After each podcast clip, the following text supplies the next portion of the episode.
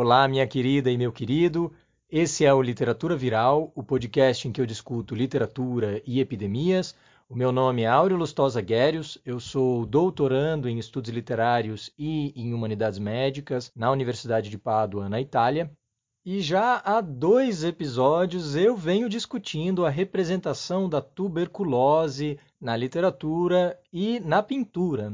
Então, nós falamos no episódio 19 sobre o tabu em uma obra da Diná Silveira de Queiroz, chamada Floradas da Serra, que nós continuaremos a discutir hoje. E em seguida, eu levantei a bandeira do sarcasmo, da ironia, do modernismo, para pensar sobre um poema do Manuel Bandeira, o Pneumotórax, e toda a relação complexa, o jogo de espelhos que aquele poema oferece para a gente e que, ao mostrar a cena de interação que acontece entre um médico e o paciente, aponta para um cenário bastante triste, mas ao mesmo tempo apresenta isso de forma irônica, e essa combinação é muito interessante.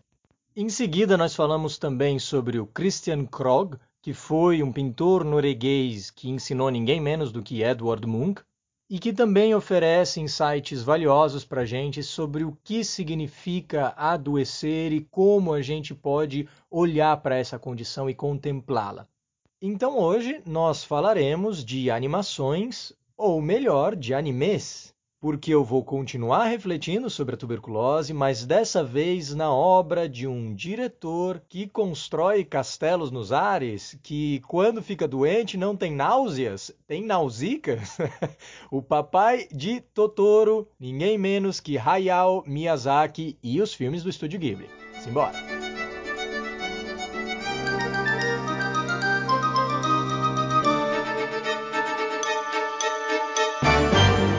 Pois bem, senhoras e senhores, estamos aqui de volta no Literatura Viral. E nesse podcast, como você já deve ter percebido, de vez em quando eu discuto literatura, né? Não obstante o nome, a gente nem sempre fala só desse assunto, porque eu tenho episódios em que se falam só de história, há outros em que a gente fala só de pintura, há outros em que eu faço uma mistureba de um monte de coisa, mas nunca houve um episódio sobre um anime. Na verdade, eu nunca sequer falei de um filme aqui. E como para tudo nessa vida tem uma primeira vez, isso muda hoje, porque nós vamos falar de filmes do estúdio Ghibli e do nosso querido Miyazaki. E essa prática de consultar outras mídias, de transcender a literatura, é uma coisa que já é recorrente aqui um pouco e que vai se tornar cada vez mais, na verdade. Eu pretendo eventualmente falar de escultura, de música e até de moda. o que, que eu sei de moda? Absolutamente nada, mas eu vou trazer alguém aqui que saiba. E há muitos textos literários que eu pretendo analisar, ou então artistas como Munch, como a Frida Kahlo, e até mesmo jogos, sim, jogos, massa pra caramba, é, filmes de zumbi, eles que me aguardem, porque eu tô chegando. Então não se preocupem e não se surpreendam, porque o papo vai longe, porque afinal, quem tem limite é município. Além disso, eu tenho vocação para tia fofoqueira, falo mais que uma matraca e, portanto, isso não vai ser problema. Então nós vamos sim falar de animes hoje e vai inclusive futuramente continuar aumentando essa bagagem de cultura popular. Dito tudo isso, a gente já pode começar a falar do nosso querido vizinho Totoro. Porque nesse filme a doença funciona como um pretexto para que a família, pai e duas filhas, se mudem para o campo, porque eles têm que ficar perto do hospital em que a mãe está se recuperando de uma doença que não é identificada no filme. Mas uma coisa que essa mudança da cidade para o campo já demonstra para gente é que essa doença não identificada provavelmente é uma doença respiratória.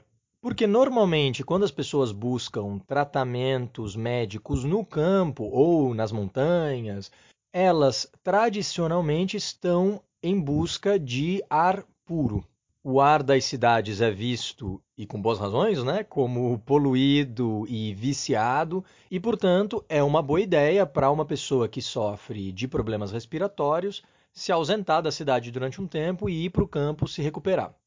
Além disso, a gente tem que lembrar que até o início do século XX existia uma teoria científica bastante aceita de que as doenças eram causadas por poluição do ar, por miasmas, fumaças e esses cheiros ruins que se encontram na atmosfera. E no contexto dessa teoria científica, faz todo sentido que você busque a cura através do ar puro. É por isso que no século XIX os tuberculosos iam até os sanatórios. A, figura do sanatório enquanto um instituto para a recuperação das doenças respiratórias, normalmente isolado, quase sempre uma montanha, mas às vezes no interior também. No caso do Brasil, nas serras, né, a Serra da Mantiqueira ou a Serra Catarinense, não sei, mas há vários sanatórios localizados nessas regiões de alta altitude. Então, em busca de ar puro, em busca de saúde, a família se muda para o campo, chega à casa nova e já imediatamente as duas irmãs encontram nos primeiros dias várias pequenas criaturas, né, que parecem bolinhas é, negras, que são um pouco peludinhas e que parecem muito com bactérias. Elas, inclusive, se parecem com as bactérias da logo do Literatura Viral, devo dizer, hein? E essas criaturas têm dois nomes. Elas se chamam Susuwatari ou então Makuro Kurosuke. E esses nomes são muito importantes porque eles significam coisas em japonês. O Susuwatari poderia ser traduzido como fuligem errante, fuligem andarilha, se a gente quiser. Enquanto que Makuro quer dizer breu escuro e kuro quer dizer preto, enquanto que suke é uma terminação para nomes de meninos em japonês, normalmente. Então, makuro kurosuke é como se fosse breu, pretinho, preto com nome de menino. É uma mistura de todas essas ideias. E isso faz todo sentido porque não só esses bichinhos parecem com bactérias, como eles também viram fuligem ao serem pressionados. Há um momento em que a irmã mais nova segura um deles na mão e quando ela abre a mão para mostrar isso para os outros, ele virou fuligem. Então existe uma relação clara entre o Sussuatari e as cinzas, né? Cinzas de carvão. E isso é muito importante, a gente vai voltar para esse tema quando a gente falar de um outro filme do Estúdio Ghibli, que é o Vidas ao Vento. Mas o que me interessa aqui é que para o público japonês, quando eles escutam o nome dessas criaturinhas, imediatamente eles entendem que o nome é fumaça errante. E isso é muito interessante, porque, novamente, o que são os miasmas? Poluição, fumaça, né? E é comum a gente ver a, as epidemias e as doenças contagiosas serem representadas no século XIX como andarilhas, como nômades. Então, o fato de que essas criaturinhas que parecem bactérias se chamem fuligem errante é muito relevante, porque ele combina, de uma certa forma, duas teorias científicas diferentes que existiam é, lado a lado no final do século XIX e início do século XX. Uma, a teoria dos germes, que está atrelada às bactérias, e a outra, a teoria dos miasmas, que está atrelada à ideia de fumaça, de carvão, de poluição. E a gente pode pensar nessa relação entre o Sussuatari e bactérias e miasmas, lembrando também de outro filme maravilhoso do estúdio Ghibli, que é A Viagem de Chihiro. Porque nesse filme elas aparecem na caldeira né, e ajudam a carregar carvão. Portanto, a gente encontra eles no mesmo contexto que envolve fuligem, poluição do ar, fumaça. E há ainda duas coisas que são relevantes a respeito dessas criaturinhas. A primeira é que os Sussuatari são invisíveis para a maioria das pessoas, na verdade. Né? A senhora explica para as meninas que só as crianças conseguem ver essas criaturinhas. E essa ideia de invisibilidade, uma coisa que a gente sabe que existe, uma coisa que está debaixo dos nossos olhos, mas a gente não consegue ver, é exatamente o contexto atrelado aos germes e às bactérias e aos vírus. Além disso, a primeira vez que elas veem o Sussuatari é quando elas abrem a porta de um dos cômodos da casa que estava fechado há muito tempo e eles imediatamente fogem da vista e dura um segundo. É o suficiente para elas entenderem que não se tratam de insetos, nem baratas, nem ratos. Elas dizem isso no filme, inclusive. E percebam que todos esses candidatos são vetores de doenças. Então, esse é o primeiro ponto relevante. Você encontra elas nesses contextos em que você encontraria baratas e ratos, que são transmissores de doenças como a peste, como lectospirose, etc. E elas são, pelo menos parcialmente, invisíveis e se escondem o tempo inteiro, assim como bactérias e vírus. Por fim, a segunda coisa importante que a gente tem que lembrar na hora de pensar sobre os Makuro Kurosuke é que eles vão embora da casa, porque eles gostam de viver em ambientes que são desabitados. Quando essa casa passa a ser ocupada pela família, eles ficam lá uns dias e acabam indo embora. E nós assistimos a essa cena da, da partida deles e como eles vão embora? Voando através do ar, né? Eles se disseminam pelo ar assim como a tuberculose, o corona, a influenza e tantas outras doenças que são espalhadas através do ar. E aí entra uma outra coisa muito importante, que é a relação das meninas com a natureza. Certo dia, enquanto a Satsuki está na escola, né, que é a irmã mais velha, a Mei, que é a irmã mais nova, está brincando e enxerga dois pequenos espíritozinhos da natureza, segue eles por uma trajetória mirabolante que envolve ela passar por um túnel e entrar dentro de uma espécie de caverna aos pés de uma árvore, que são uma clara referência ao Alice no País das Maravilhas, do Lewis Carroll o Alice in Wonderland, que é um livro de 1865 e é uma publicação incrivelmente importante para a história da literatura infantil e que está, portanto, indissociavelmente atrelada às animações da Disney, da Pixar e, claramente, do Estúdio Ghibli. E como toda boa literatura infantil, ela não é infantil coisa nenhuma, né? Ou pelo menos ela não é só para crianças. A literatura infantil bem feita quase sempre permite o acesso e o deleite de qualquer idade, né? Eu já li o Alice várias vezes e adoro aquela obra e ela é muito influente para a história da literatura no século XX, inclusive nas vanguardas europeias. A gente tem que lembrar, por exemplo, que o Humpty Dumpty que é um personagem que já aparece no primeiro Alice, mas vai ter um espaço ainda mais proeminente no segundo Alice, né, o Through the Looking Glass, Alice através do espelho, que é de 1871. Nessa obra, o Humpty Dumpty tem uma relevância ainda maior.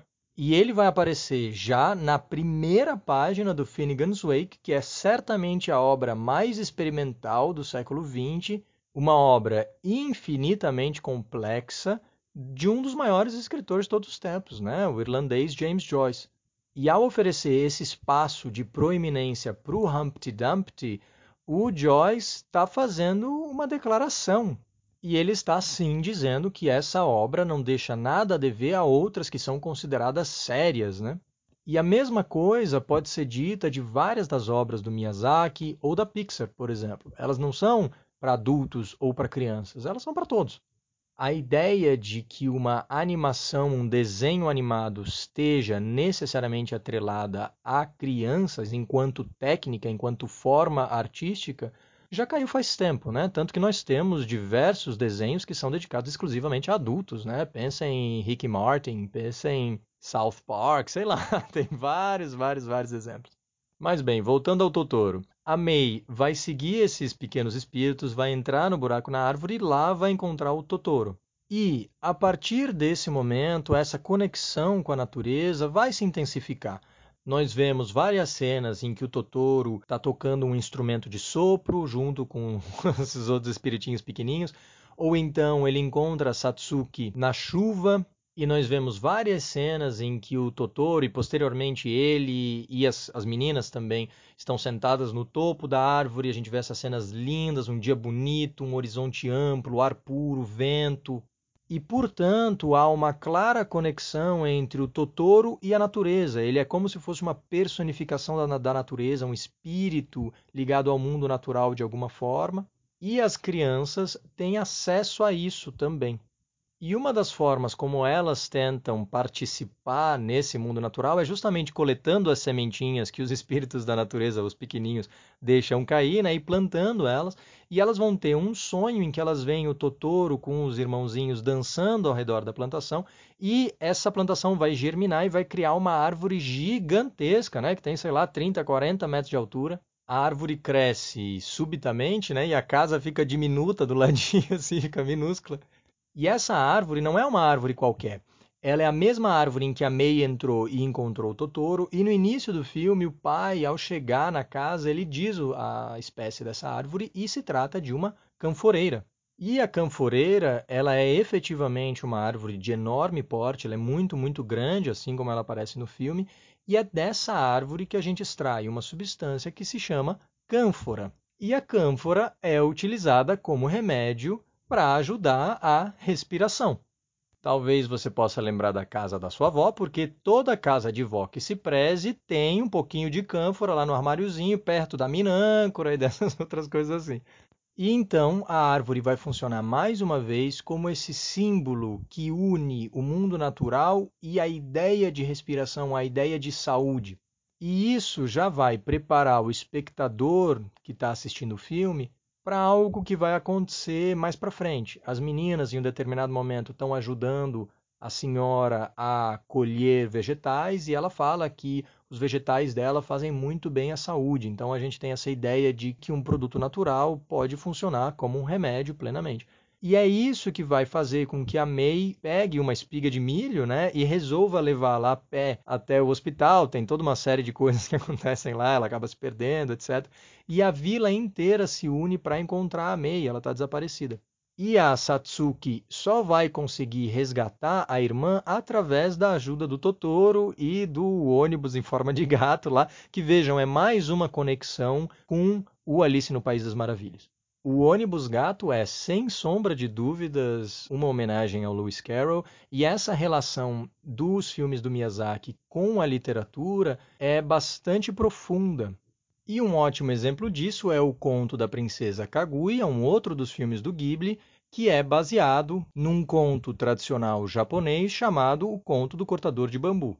Taketori Monogatari esse conto é uma história de protoficção científica que talvez você esteja lembrado, eu menciono em um episódio anterior, episódio 16, se eu não me engano, em que a gente fala sobre a história da ficção científica enquanto gênero. Então, essa relação entre os filmes do Estúdio Ghibli e a literatura, ela é fértil tanto quando a gente pensa na literatura ocidental, mas também na literatura japonesa, né? E daqui a pouco eu já vou começar a falar sobre Vidas ao Vento e novamente nós vamos encontrar um paralelo literário que é muito relevante e muito evidente dentro da narrativa. Mas bom, o que interessa para a gente aqui é que a Satsuki, com a ajuda do ônibus gato e do Totoro, consegue encontrar a Mei e ambas levam então a espiga de milho e deixam elas no parapeito da janela do hospital da mãe que está se recuperando.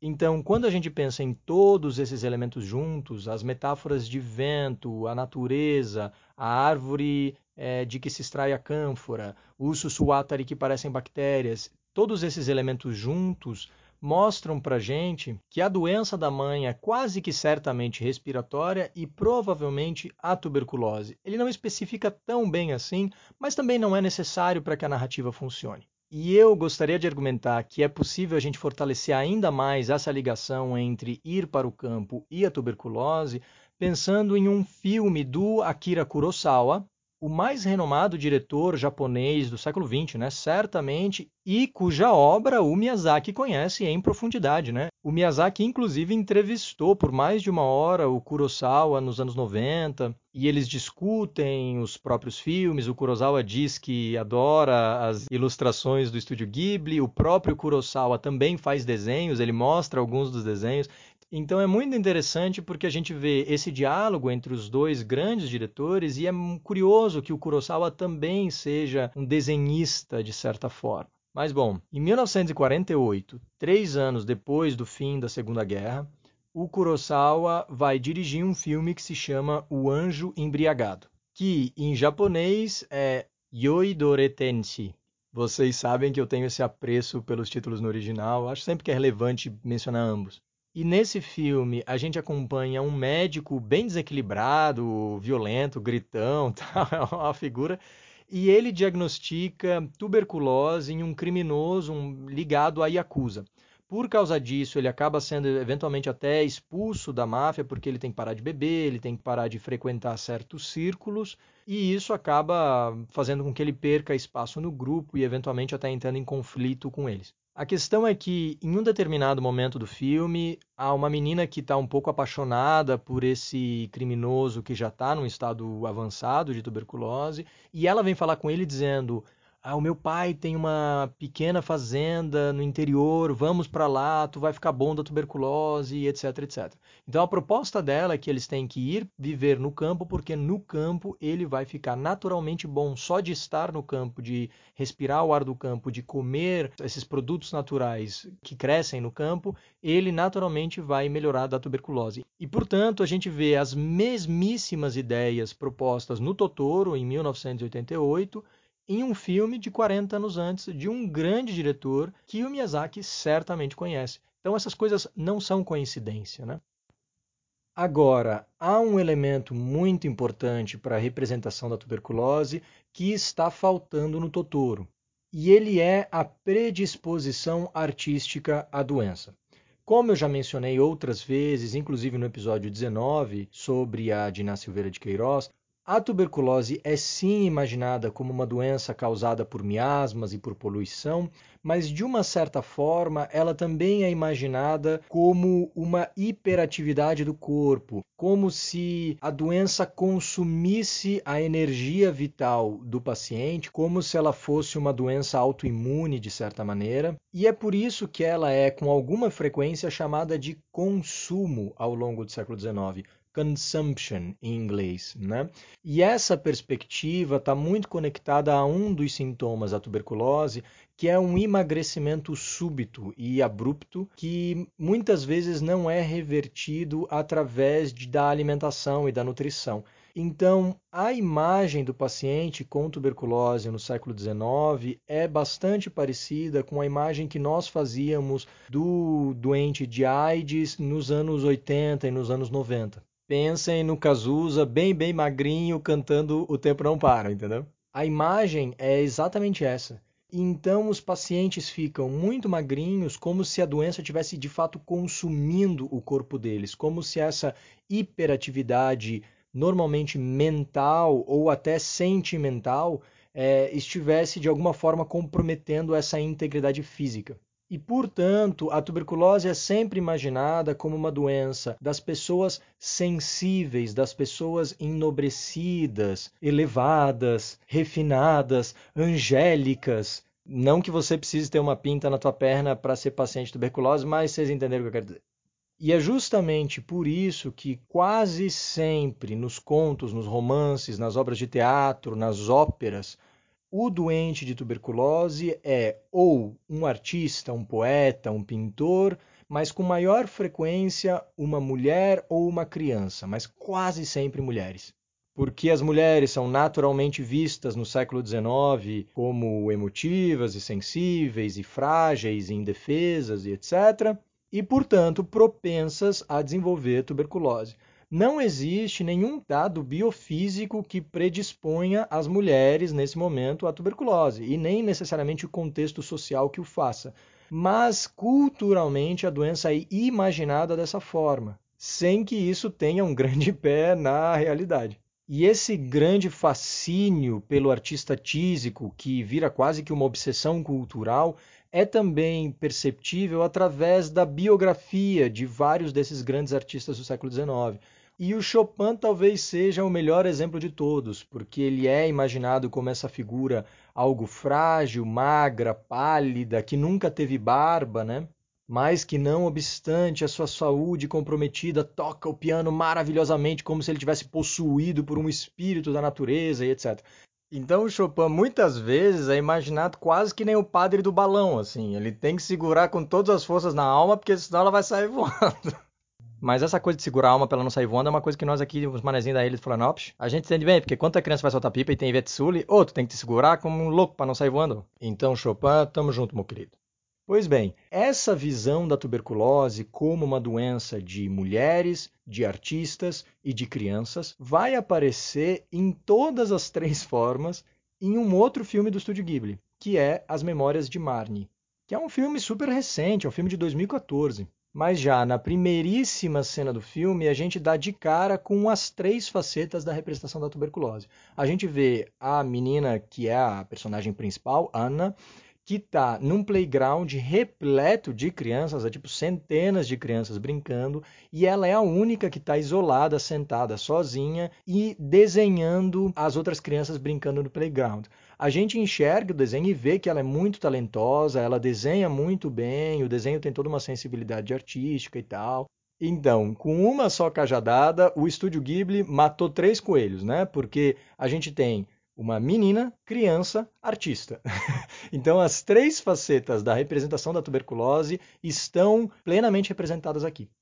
E vejam que já que ela é uma artista e sensível e tal, faz todo sentido que ela esteja isolada, né? Porque a gente contempla o gênio romântico como essa pessoa que está tão acima dos meros mortais como eu e vocês, que ele tem, quase sempre é um ele, né? Ele tem que viver isolado nas montanhas recitando versos gregos, porque ele fala a língua do rouxinol e essas outras coisas todas que os poetas fazem no século XIX, né? Vocês sabem que, por exemplo, que um item indispensável para você ser poeta nesse momento é você trazer um crânio, né, pendurado no chaveiro de casa, porque, né, você tem que de vez em quando levantar, né, o ser ou não ser, eis a questão e tal.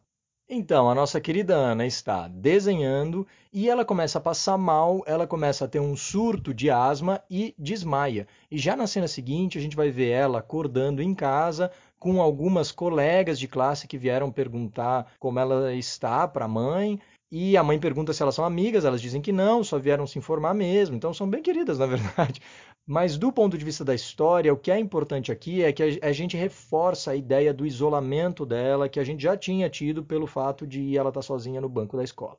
Então a gente já tem uma combinação muito importante de três elementos. Ela tem propensões artísticas, mas ela também é antissocial e ambas as coisas estão relacionadas de alguma maneira estranha com uma doença não identificada, mas que se manifesta com problemas respiratórios, né? Uma certa forma de asma meio barra pesada ela não tosse sangue, ela não emagrece, ela não tem esses outros sintomas típicos da tuberculose, mas nem precisa, na verdade. Assim como o Totoro, não é necessário que a doença da mãe seja especificada, basta fazer certas alusões através de alguns elementos indiretos. A mesma coisa funciona aqui para as memórias de Marne. É mais interessante você deixar a coisa algo vaga porque a vaguidão nesse momento, a ambiguidade nesse contexto, ela pode, na verdade, trabalhar em favor da obra de arte, né? em favor desse conteúdo metafórico, porque claramente essa doença é mais importante para revelar para a gente certos traços interiores da psicologia da personagem do que de fato para mostrar algum comprometimento físico, biomédico do corpo dela. Ou seja, ela é mais importante como doença da alma do que como doença do corpo. E aí vocês já podem me dizer, senhoras e senhores, como é que nós vamos se recuperar dessa doença? Meu Deus, o que, é que ela faz? Vai passar o verão no interior, na casa de tios que moram às beiras de um lago super bonito, em uma cidade pequena, pouco poluída, etc. A mesmíssima coisa do Totoro, a mesmíssima coisa do Kurosawa.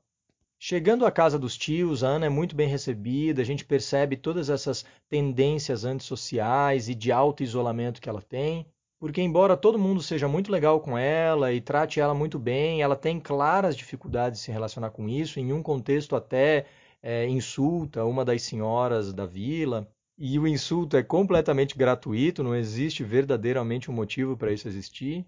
E nessa pequena cidade há um lago que na verdade parece estar conectado com o mar de alguma forma, porque ele sofre com a maré alta e maré baixa, então é de certa forma um mangue, um pântano, né? É, mas é um lago muito bonito e ela vai lá com frequência para ficar sozinha, para desenhar. E já no, na primeira vez que ela vai caminhar na margem do lago, ela percebe uma casa do outro lado que chama muito a atenção dela e que se chama a Casa do Pântano.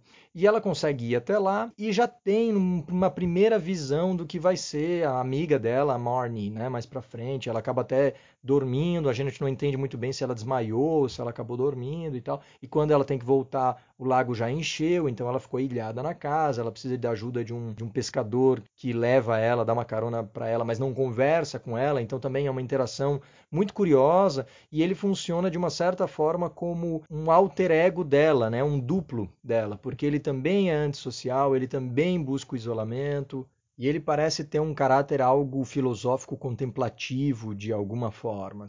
Nessa casa do pântano, vejam que os pântanos exalam miasmas, miasmas que são os responsáveis pelas doenças no século XIX, etc.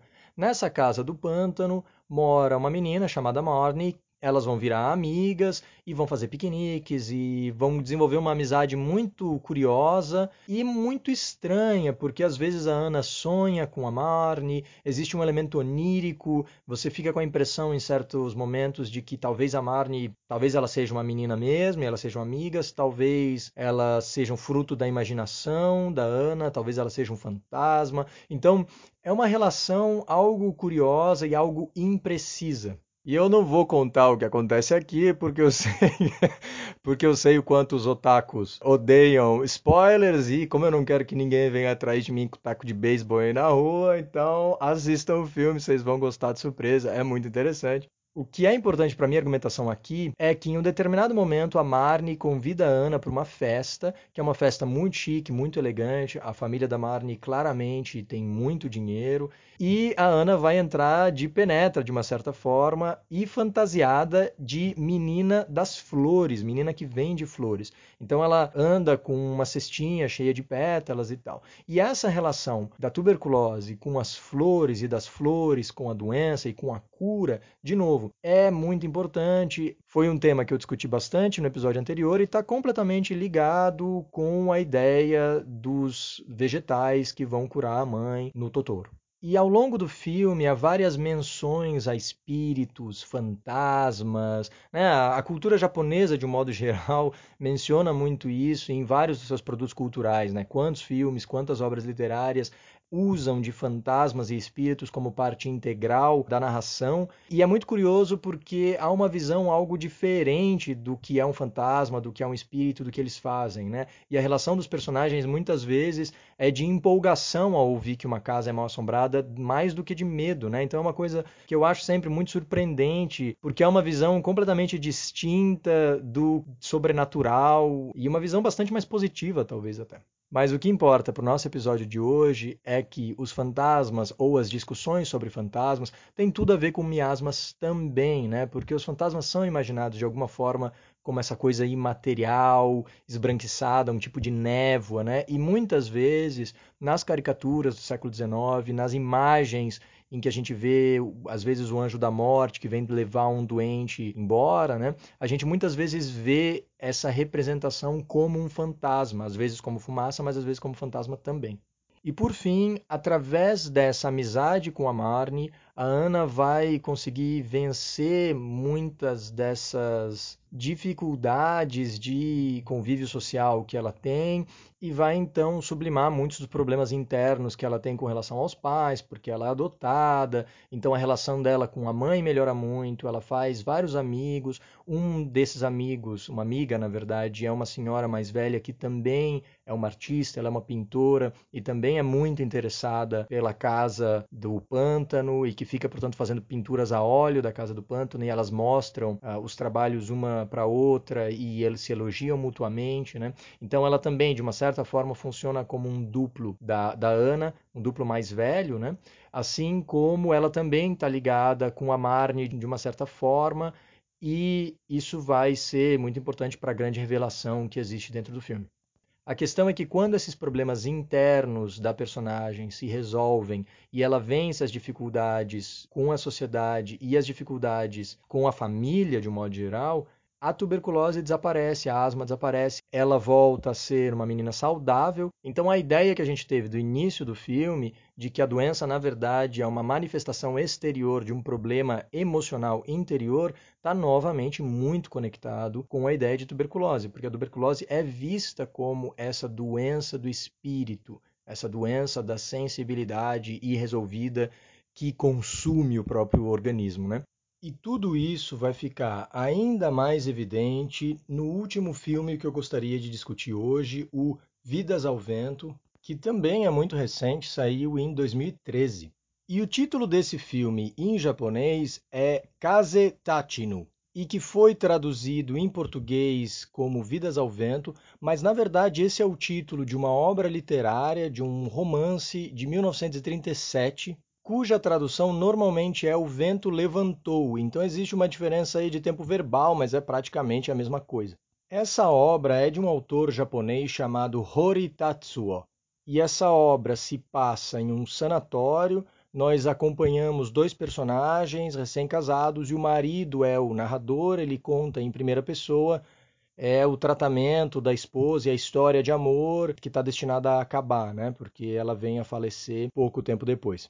E o foco dessa narrativa realmente é mostrar essa história de amor bonita, ele depois vai perceber que ele consegue viver e lidar com a perda lembrando da memória dela e das experiências que eles tiveram juntos, etc. E uma coisa interessante é que o nome do narrador não apareça no livro, né? ele só se refere a si próprio como eu. Eu acho muito interessante que essa obra seja publicada no final dos anos 30, 1937. Vejam que a Diná Silveira de Queiroz publicou O Floradas na Serra em 39, enquanto que o Bandeira publica o Pneumotórax em 1930. Então vejam como nesses anos 30 a temática ainda é muito habitual, corriqueira e relevante e isso é verdade para o Brasil, isso é verdade para o Japão, e isso também é verdade para a Europa, né? Porque a Montanha Mágica do Thomas Mann é de 1924, então de poucos anos antes dos anos 30, o que mostra que esse flagelo da tuberculose não se restringiu ao século XIX e perdurou pelo menos até os anos 40, 50 do século XX, quando finalmente terapias eficazes foram desenvolvidas, mas na verdade permanece culturalmente até hoje, porque essa obra Vidas ao Vento ou As Memórias de Marne são obras dos últimos anos e elas certamente estão relacionadas com uma herança cultural dessa doença, com uma memória cultural. A gente, de certa medida, perdeu a vivência desse mal, mas a memória continua e a gente trabalha essa memória de formas diferentes na arte para conseguir efeitos múltiplos. E é muito relevante que o filme Vidas ao Vento também se chame em japonês Kaze Tachinu que é exatamente o nome do livro. Então, imediatamente, o público japonês vai fazer essa conexão, porque são duas obras com o mesmo título. E o Hori Tatsuo é um autor conhecido e inclusive elogiado, né? O Yusunari Kawabata, que ganhou o Prêmio Nobel em 1968, elogia muitíssimo a obra do Hori Tatsuo. Então, é alguém que tem relevância e tem um peso cultural. Mas, embora o filme reaproveite o título e reaproveite a ideia de sanatório, tuberculose, a história de amor, etc., o Miyazaki vai trabalhar isso de forma diferente. Então, o Vidas ao Vento do estúdio Ghibli não é exatamente uma transposição ao cinema dessa obra literária. Até porque ela envolve a biografia de um pesquisador e engenheiro aeronáutico japonês que realmente existiu, que é o Jiro Horikoshi, que foi um engenheiro aeronáutico muito importante, que foi essencial para o desenvolvimento da aeronáutica japonesa, especialmente durante a Segunda Guerra, e que é um personagem que viveu aí do início do século XX, 1903, até 1982. Então, alguém que passou pela experiência da Segunda Guerra Mundial, mas também viveu bem mais que isso para fazer outras coisas. E o personagem principal do filme do Miyazaki é exatamente o Jiro. Ele é transformado mais ou menos a elementos biográficos que mudam um pouco. Por exemplo, o Jiro tinha um irmão ao invés de ter uma irmã, mas pequenos detalhes assim, mas no geral a vida do personagem principal é a mesma desse aviador. Então o Miyazaki vai combinar dois elementos diferentes, né? A confluência de duas coisas. A biografia de um personagem importante para a tecnologia japonesa e para a vivência do Japão durante a Segunda Guerra, lado a lado com a adaptação de um romance, uma obra literária, cujo tema é o sanatório, a tuberculose, uma história de amor inesquecível, etc. Então, no filme, nós acompanhamos a vida do Jiro, que aparece enquanto menino, né? E já de cara nós vemos que ele sonha em ser piloto de aeronáutica, mas ele tem um problema físico, né? Ele, ele é míope e, portanto, como ele tem esse problema de visão, é uma limitação física que a gente pode relacionar a um problema de saúde, né?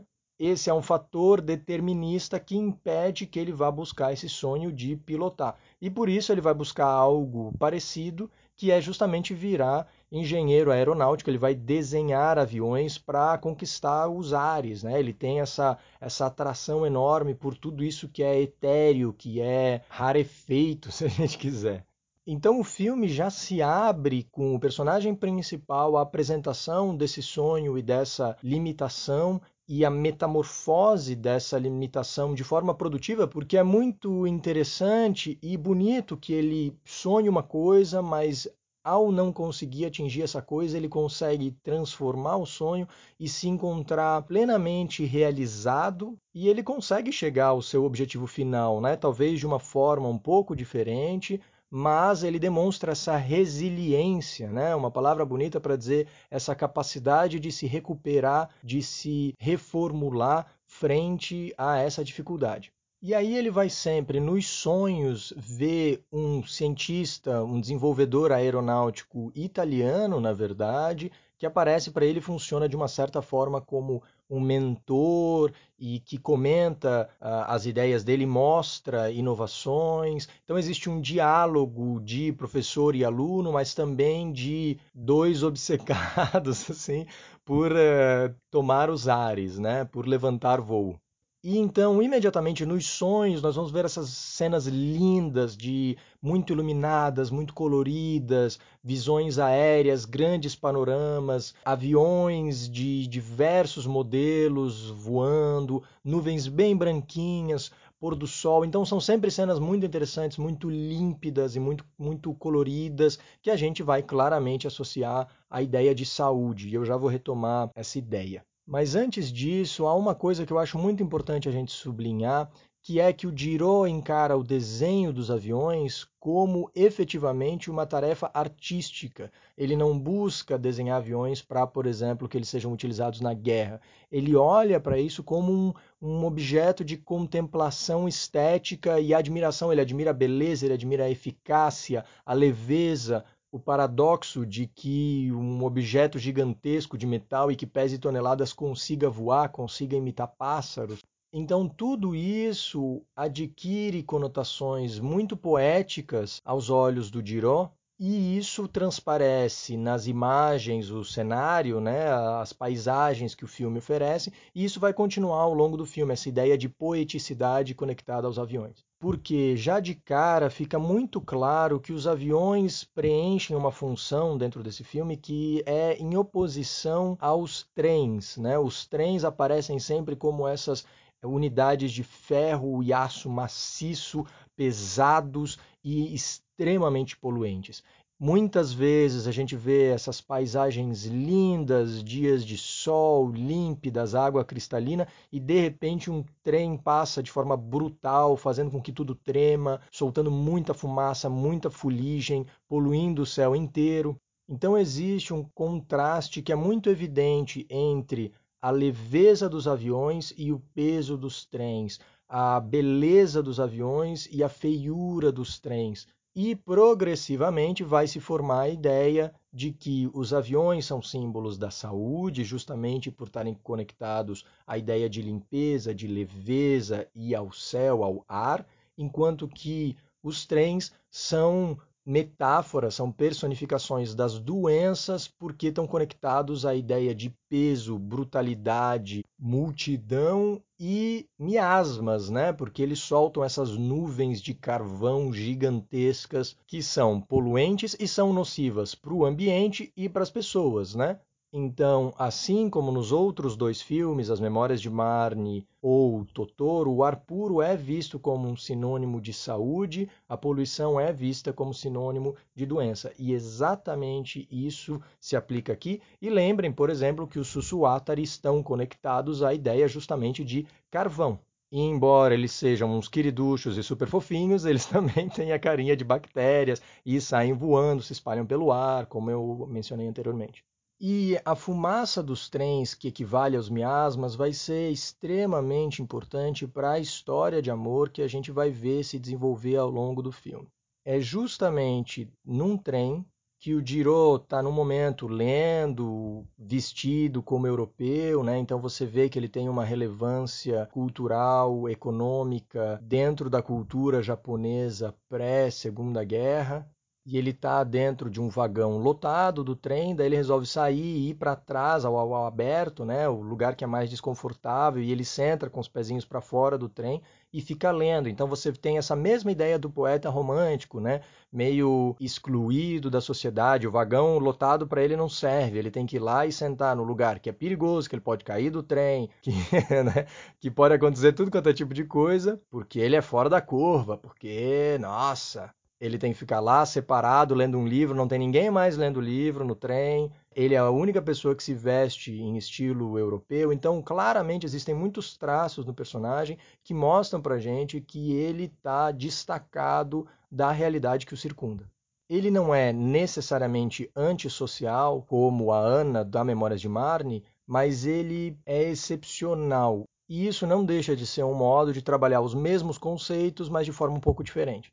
Nesse momento em que ele está lendo, a câmera vai vir de baixo, como se a gente estivesse olhando para cima, mais ou menos da altura da roda do trem. É, a gente vai ver o livro e o rosto dele, o chapéu, e nesse momento do outro vagão, a porta vai se abrir porque uma menina igual ele também sente a necessidade de sair daquele vagão lotado para pegar um pouco de ar. Ela também está vestida a europeia, o que indica para a gente que ela também é excepcional, que ela também tem essas sensibilidades artísticas etc. E essa menina é a Naoko, o Jiro vai olhar para essa menina e antes que ela perceba ele, a gente vê essa cena de baixo para cima em que a fumaça do trem se encontra no background. Então, a primeira vez que a gente vê a personagem que vai se transformar na personagem principal também, né, a Naoko, que vai ser o objeto desse grande amor do Jiro, a primeira cena em que o público enxerga ela é justamente ela contra esse background de uma nuvem gigantesca, negra, obscura, de miasmas. Nisso, o chapéu do Jiro sai voando, a Naoko se espicha para fora do parapeito e consegue pegar o chapéu, mas quase cai do trem. O Jiro então ajuda e também a, a amiga da Naoko e conseguem trazer ela de volta, salvam a vida dela, digamos assim. E nisso os dois se olham, claramente se apaixonam, e ela recita para ele um versinho de poesia. Ela diz Le vent se lève, que em francês quer dizer o vento se ergue, e ele completa Il faut tenter de vivre, é necessário tentar viver, que é um verso em francês, primeira coisa, então, coisa mais estranha, alguém salva a tua vida, tu recita um versinho para a pessoa em francês, que é uma coisa extraordinária e um pouco absurda em todos os níveis, né? Porque, assim, quando alguém salva a tua vida, a última coisa que vai vir à minha cabeça é recitar meio verso em língua estrangeira para a pessoa completar convenhamos que o Velozes e Furiosos ia ficar um filme meio absurdo, assim, né? Se a pessoa tá caindo do penhasco, o outro pula, puxa a pessoa lá de cima, e aí o que acabou de ser salvo diz: Minha terra tem palmeiras? é, vai ficar no meio estranho, né? Fica, pô, parece filme do Monty Python agora, diálogo absurdo. Mas bom, o caso é que a Naoko recita esse verso em francês e ele não só reconhece, como ele também conhece o verso em francês também, e ele completa, tá?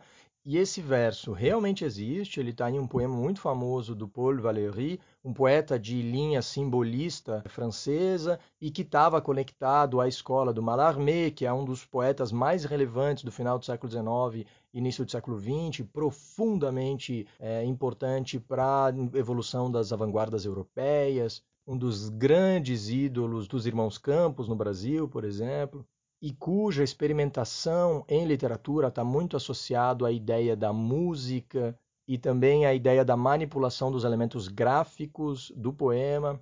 E o Mallarmé é particularmente conhecido pelo seu hermetismo. Ele é muito difícil, tem alguns poemas do Palarmé que você lê umas sete vezes e você parece que passou pela escolinha de preparação do BOP no Tropa de Elite, porque tu tá todo roxo, todo desgrenhado, com as roupas rasgadas, nariz sangrando e tu não entendeu nada do que o poema quer dizer. Tu não consegue nem saber sobre o que, que trata aquele treco lá. Mas que é bonito pra diabo é. Então eles recitam não só um verso em francês, mas um verso de um poeta hermético, muito difícil, de tradição filosófica e obscurantista, de certa medida. E esse verso faz parte do poema Le Cimetière Marin, O Cemitério Marinho, que é um poema super famoso do Valéry. Ele escreveu bem poucos poemas, na verdade. Ele também produziu muitos ensaios e tal. E esse poema é de 1920. É, lembremos que o filme está se passando em algum momento antes da Segunda Guerra Mundial. Então é muito curioso que eles estão, na verdade, recitando não só poesia francesa, mas praticamente poesia contemporânea. E esse elemento parece indicar que eles têm um conhecimento bastante profundo de literatura, né? E mais uma vez vai reforçar a ideia de que eles são artistas, de que eles são ambos sensíveis etc. E esse poema é muito bem escolhido, na verdade, porque ele é bastante filosófico, como as obras do Valéry tendem a ser, e ele trata da reflexão da morte, claramente, né? Se trata de um cemitério. E esse poema é algo longo e esse é um dos últimos versos, na verdade. Ele se encontra na conclusão do poema, um momento em que há um eixo temático e ele já busca uma síntese das ideias, uma síntese, uma resolução filosófica daquilo que foi colocado, foi é, discutido no poema até aquele momento. Então esse é um verso muito importante dentro do Cemitério Marat. Mas bom, logo em seguida Naoko vai entrar de volta no seu vagão, o Jiro meio afetado assim vai voltar para o seu. Fica muito claro para o espectador que a gente viu uma paixão à primeira vista e que é de ambas as partes, isso fica evidente no fato de que não só eles se vestem da mesma forma, mas também pelos fatos que eles conseguem complementar o poema um do outro em língua original. E aí fica a dica também, né? Se você está buscando a sua cara metade, quem sabe você pode andar pela rua aí recitando poemas pela metade. Ou se você gosta de cozinhar, talvez uma receita de bolo, né? Você dá três ingredientes, a pessoa tem que complementar. Se ela completar, poxa, talvez seja o teu grande amor aí, ó. Só garanta, por favor, que você está num lugar seguro, porque no filme o que acontece logo em seguida é que tem um mega terremoto que vai destruir a cidade inteira e vai causar um incêndio que vai devastar Tóquio. E o trem em que os nossos personagens se encontram quase descarrilha, e é nesse momento que o Jiro vai então encontrar a Naoko e a sua irmã, eu acho, ou a sua acompanhante, que machucou a perna e não consegue escapar apropriadamente. Então o Jiro ajuda ambas, né? Ele vai acompanhar as duas e vai carregar com grande dificuldade, na verdade, a menina que se machucou em meio a todo o caos e destruição causados pelo terremoto e pelo incêndio que está se alastrando eles conseguem encontrar a casa das meninas, ele deixa ambas lá e vai-se embora antes de dizer onde ele pode ser encontrado, quem ele é e etc. Ou seja, não há forma de eles se comunicarem, oh meu Deus. Ele até vai tentar em um outro momento voltar à casa da menina, mas a casa foi destruída pelo incêndio e, portanto, ele não tem mais como entrar em contato com ela. E eu menciono o terremoto aqui, na verdade, porque eu acho ele importante em relação ao que vai acontecer daqui a muito pouco na história, ou seja, a doença da Naoko, a tuberculose dela. É algo corriqueiro que nós vejamos em literatura uma sobreposição entre dois tipos de catástrofes. Um que é um desastre natural, um furacão, um terremoto, um tsunami, um vulcão que entra em erupção, alguma coisa desse gênero, em oposição a uma doença, tá? muitas vezes que é vista como uma catástrofe pessoal, interior talvez até.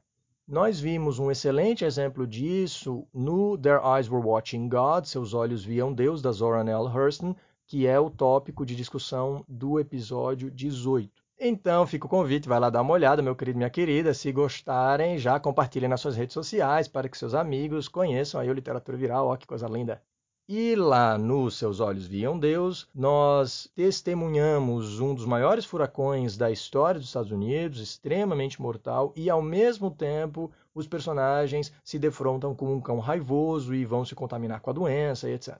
E eu enfatizei muito naquele caso como o furacão e a raiva se sobrepõem para atingir um fim comum, mas na verdade utilizando estratégias algo diferentes. A doença e a catástrofe acabam sendo manifestações de uma mesma coisa.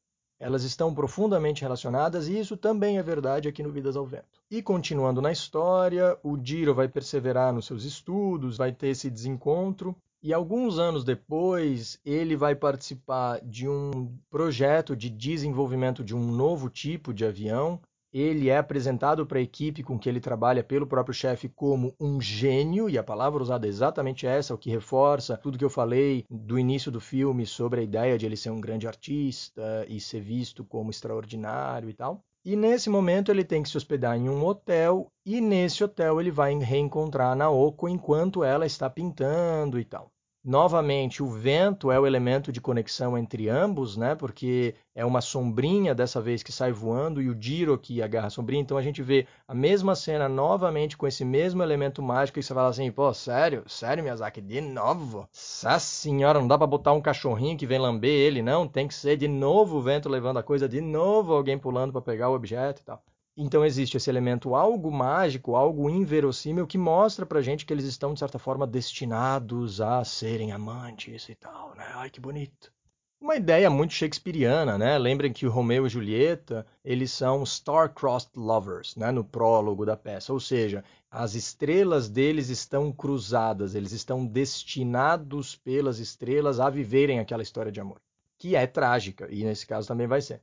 Eles se reencontram, ela é uma pintora, ela está vestida em cores claras, como tem que ser, coisa que é muito relevante para a tuberculose que eu discuti no episódio anterior, quando a gente falou da pintura do Christian Krog, porque o branco vai nos dar essa ideia de pureza, de inocência, mas também de angelical, de etéreo, e aí por diante, e eles vão ficar ambos muito felizes de se reencontrar, é, vão declarar o seu amor, ele vai fazer uns, uns aviãozinhos de papel e aí joga para ela para ela pegar no quarto dela, porque ela claramente está se recuperando, né? Ela ainda não revelou para ele que ela é tísica, mas a gente já tem vários indícios de que ela tem uma saúde frágil. E há uma coisa muito interessante que vai acontecer nesse hotel, porque o Jiro vai conhecer um estrangeiro, um alemão que mora no Japão, que fala japonês e que se chama Kastrop. E o Castor vai ser, de certa forma, o cupido, o alcoviteiro, né? Para usar a palavra das antigas.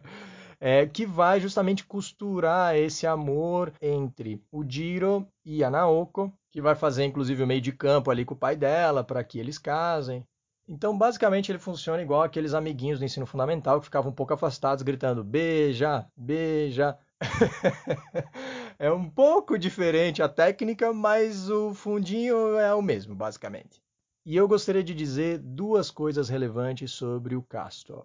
A primeira é que, num dos primeiros diálogos entre ele e o Jiro, ele vai se referir ao hotel como situado em uma montanha mágica. E se eu me lembro bem, ele inclusive usa o termo em alemão para falar montanha mágica. Ele diz essa montanha é uma Zauberberg. E Der Zauberberg é justamente o título original da obra do Thomas Mann, A Montanha Mágica, de 1924, uma obra brilhante, gigantesca, que trata justamente, exclusivamente, da vida em um sanatório para tuberculosos entre 1907 e 1914. E o personagem principal dessa odisseia se chama Hans Castorp. Então, esse personagem alemão, que coincidentemente é antinazista e que está, portanto, no Japão, fugido e que depois vai ser perseguido, inclusive pelo governo japonês, como um traidor, alguma coisa dessa forma, esse personagem, na verdade, é o Thomas Mann, que fez tudo isso. O Thomas Mann emigrou para os Estados Unidos, não para o Japão, mas também ele tem escritos antifascistas, ele tem vários discursos contra o Hitler e etc. E ele escolheu o nome de Castor para um dos personagens mais relevantes de toda a sua trajetória literária, que é esplendorosa. Né? E isso não está aqui à toa e vai na mesmíssima direção das menções ao Alice no País das Maravilhas que a gente encontra em Totoro. Ou então no Castelo Animado, um filme que também é do Miyazaki, né, de 2004, em que há diversas referências ao Mago de Oz e tal e cuja estética, na verdade, se parece muito com certos elementos que a gente também vai encontrar no Vidas ao Vento, o contraste entre paisagem ensolarada e florida versus a destruição, a fuligem da guerra, o fogo e etc. é muito presente também no Castelo Animado. Quem não viu, veja, porque é um filmaço mas ele serve aqui como um exemplo dessa tendência e desse gosto das obras do Ghibli, não só dos filmes do Miyazaki, né, de estabelecer intertextualidades literárias. Mas, voltando ao Vidas ao Vento, o Castrop vai ter então essa função fundamental de aproximar os amantes, Eles vão viver uma história de amor muito bonita, mas a saúde da Naoko vai deteriorar, ela vai passar períodos extensos, inclusive em sanatórios, se recuperando da tuberculose. Os tratamentos que eles mostram no filme são tratamentos que eram efetivamente utilizados nessa época. Mas ela, em determinado momento, percebendo que está fadada a morrer, resolve que ela prefere viver um pouco menos, mais ao lado do Jiro, do que se extinguir um pouco mais lentamente no sanatório. Então ela vai, na verdade, fugir da instituição e vai acompanhá-lo. E ele trabalha muito, ele está na fase final do desenvolvimento do grande avião a que ele se dedicou, né? um projeto que é considerado brilhante, extraordinário pelos seus colegas e que olham para esse desenho, essa criação do Giro, como uma verdadeira obra de arte. Né? Então, nesse momento da construção final da verdadeira obra-prima do Giro, ela está do lado dele, enquanto que a saúde vai progressivamente se desfragmentando. E esse apagar-se da Naoko, que eventualmente vai levar ao final trágico da obra, é apresentado quase que como um alto sacrifício, como se ela tivesse morrendo para que o Jiro possa chegar à apoteose da sua criação artística, ao suprassumo da sua genialidade no desenho do avião. E basicamente é aquela cena que a gente tá cansado de ver nos filmes, nas novelas da Globo, na sessão da tarde, no telecine, etc, da cena velha aqui, né?